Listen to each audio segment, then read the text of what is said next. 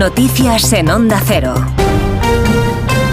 Las 11 en punto de la mañana, 10 en punto de la mañana en las Islas Canarias. Cuenta la información a esta hora María Hernández. Buenos días, María. Buenos días, Alsina. El dictamen de los fiscales del Supremo a favor por mayoría de investigar a Puigdemont por terrorismo marca la actualidad político-judicial de la mañana con el testimonio en más de uno de Salvador Viada, uno de los fiscales que respalda ese criterio y que intuye, dice, que no se va a respetar. Cree que se ha preparado la discrepancia para que la teniente fiscal se pronuncie. No tiene duda alguna después de escuchar ayer a la ministra portavoz. Es lo que dijo la portavoz del gobierno. Eh, dice, no, no, si aquí el que decide es el fiscal general de Estado. Bueno, pues claro, entonces, entonces pues ya está. No hay, o sea, quiero decir, puede ocurrir todo, porque tampoco voy a suponer nada pero las probabilidades son del 155 que ha dicho usted. El fiscal general preside este miércoles una junta de fiscales en Barcelona y está previsto que comparezca ante los medios en la ciudad de la justicia. La amnistía está monopolizando la sesión de control al gobierno en el Congreso, la primera del año, con hasta seis preguntas de la oposición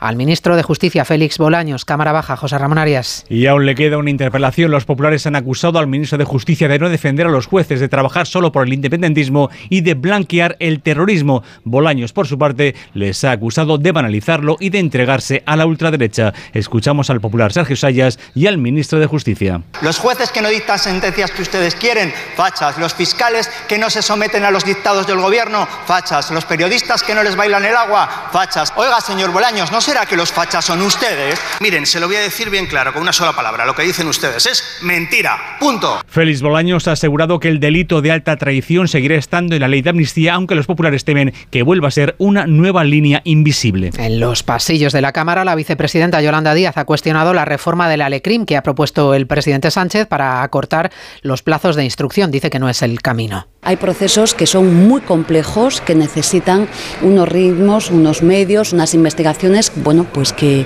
requieren de cierta prudencia. Por tanto, por la información que tenemos, parece que no va en la dirección correcta. Y hoy de nuevo movilizaciones de los agricultores que se repiten en toda España. De nuevo hay bloqueos a esta hora en La Rioja. Javier Hortelano. Según la delegación de gobierno, ayer fueron 887 los tractores que salieron a reivindicarse en las carreteras riojanas. Hoy se cifra en 347 el número de vehículos que está generando colapso en algunos puntos, especialmente la Nacional 232. También problemas en Nájera, en Aro o en el polígono de Lentiscares de Navarrete. En cuanto a los accesos a Logroño, tráfico lento por la Nacional 111, aunque fluido el tráfico en la circunvalación de la capital. La marcha lenta de los agricultores hacia Barcelona sigue avanzando. Esperan alcanzar la capital catalana a última hora de la mañana. 11 y 3, 10 y 3 en